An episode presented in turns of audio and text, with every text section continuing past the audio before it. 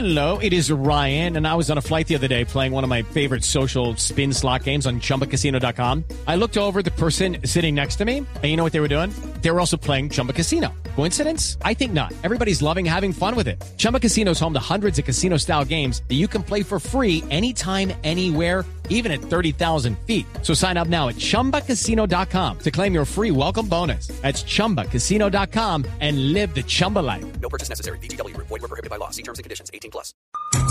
Hablamos ahora con eh, el presidente de una de las empresas más importantes del mundo en materia de telecomunicaciones y banda ancha. Hablando hoy aquí en el radar sobre los delitos informáticos, sobre la forma en la que a través de la red mundial de computadores se adelantan y se cometen robos por parte de algunas organizaciones. La idea es obviamente adelantar labores preventivas y mirar de qué manera se está trabajando en contra de estos ciberdelincuentes. Está con nosotros Jaime Alberto Peláez, presidente de Level 3. Doctor Peláez, buenas tardes. Muy buenas tardes, ¿cómo están? Quisiera preguntarle inicialmente cuál es el diagnóstico de Colombia en materia de, de delitos informáticos, cuál es la más reciente eh, situación de cifras que se puedan tener sobre ese asunto. Eh, las estadísticas son cambiantes. Eh, la verdad es que desafortunadamente son, siempre son crecientes. Eh, y la idea es que nosotros promulguemos una educación en todos los usuarios de los servicios informáticos, las personas que están cerca de un computador, o las personas que utilizan un cajero electrónico, las personas que utilizan en general la banca electrónica. Algunos estudios recientes dicen que más del 75% de los colombianos de una u otra manera han sido víctimas de delitos informáticos y que se han perdido más de 80 mil millones de pesos en este tipo de hechos. ¿Cómo podemos eh, catalogar o diferenciar eh, las actuaciones de, de estos grupos eh, delictivos a través de la red? A ver, estos grupos eh, son cada vez más sofisticados. O sea, originalmente eh, comenzaron, digamos, haciendo lo que se conoce como el, el phishing, que es, digamos, enviarte un correo con el nombre, el logo de tu banco o el logo de una institución financiera o el logo de un portal que por alguna escaneo que hagan de tus correos o de tu actividad en Internet eh, les permite detectar dónde estás eh, entrando con alguna frecuencia.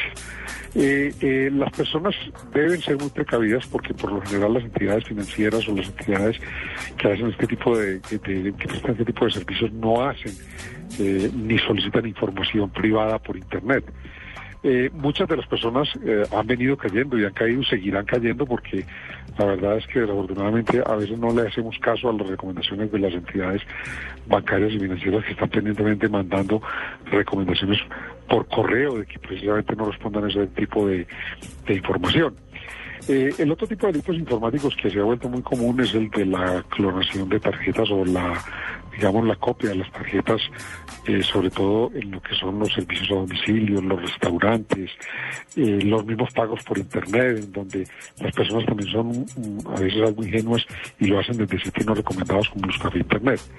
Entonces todo eso hace que esas cifras de las que me estás hablando, pues eh, sean una realidad, una triste realidad para el país y no solo para Colombia. Yo le diría que en el mundo es generalizado eso. Obviamente en los países más desarrollados esto ha venido disminuyendo en la medida en que la gente ha tomado conciencia y yo creo que eso es parte de la campaña que tenemos que hacer, que hacer nosotros los colombianos con las personas y con, con, con los usuarios de Internet.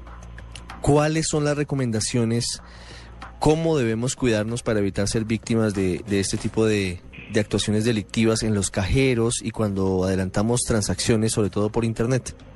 Vamos por partes. Primero, cuando estoy al frente de una computadora y voy a hacer o quiero hacer una transacción eh, financiera en un banco o quiero comprar algo eh, en el comercio electrónico, la primera precaución que tengo que tener es hacerlo en un sitio seguro.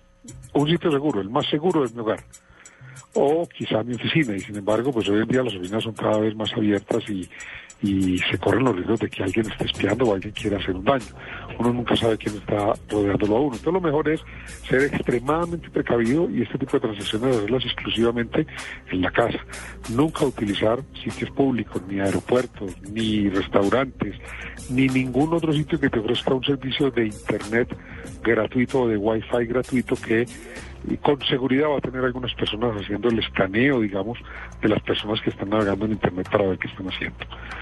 En lo que tiene que ver con los cajeros electrónicos, tratar de eh, ser muy precavidos, siempre ir acompañados, cerrar la puerta.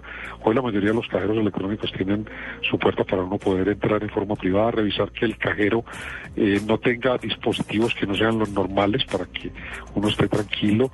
Eh, tratar siempre de cubrir con el cuerpo la, la, la clave y eh, nunca deje ni el papelito ni nada de lo que le entregue el cajero como recibo a la mano de nadie. Trate siempre de botarlo en otro sitio o de guardarlo.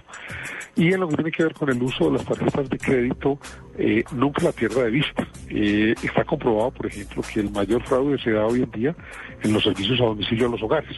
Las personas creen que porque están en los hogares, por ejemplo, eh, eh, no hay problema y nadie le va a clonar las tarjetas. Pues créanme que eh, eh, hay una altísima estadística de robos en los domicilios cuando llegan a los hogares, porque las personas normalmente reciben el domicilio, lo llevan, lo ponen en el comedor o lo ponen en el sitio donde donde donde lo, lo pueden dejar y en ese momento en que, que, lo transportan, la tarjeta queda en manos de la persona que está llevando el domicilio y la copian con una facilidad increíble. Así que tenemos que ser muy precavidos, no perdamos de, de, vista nunca la tarjeta porque se tardan máximo 5 o 6 segundos en copiarla. Muy seria esta, esta recomendación, me parece una de las más importantes. No perder de vista las tarjetas cuando se hagan los pagos, incluso cuando se piden servicios a domicilio. Una pregunta final, doctor Jaime Alberto Peláez. Eh, ¿Qué desarrollos se vienen eh, adelantando, se vienen eh, trabajando para disminuir, por ejemplo, la incidencia de los delitos a través de, de Internet? Los delitos que tienen que ver fundamentalmente con el robo de contraseñas o con el robo de dinero de las cuentas. Bueno, mira, hay, hay eh, digamos, en, en, en, esa materia hay diferentes tipos de dispositivos que no solamente las entidades financieras, sino los operadores de telecomunicaciones venimos invirtiendo en los que venimos renovando en los que venimos atendiéndolos con la última tecnología. Son unas, lo, primero están las barreras o lo, que son los equipos denominados firewall que te, evitan, digamos, que son una primera barrera lógica para que los hackers se les haga más difícil ingresar o, o espiar o, o, hacer, digamos, esa pesca milagrosa que, que, que, ellos quieren para robarse las claves y robar toda la documentación que están buscando, los, las claves de los correos, etcétera, etcétera.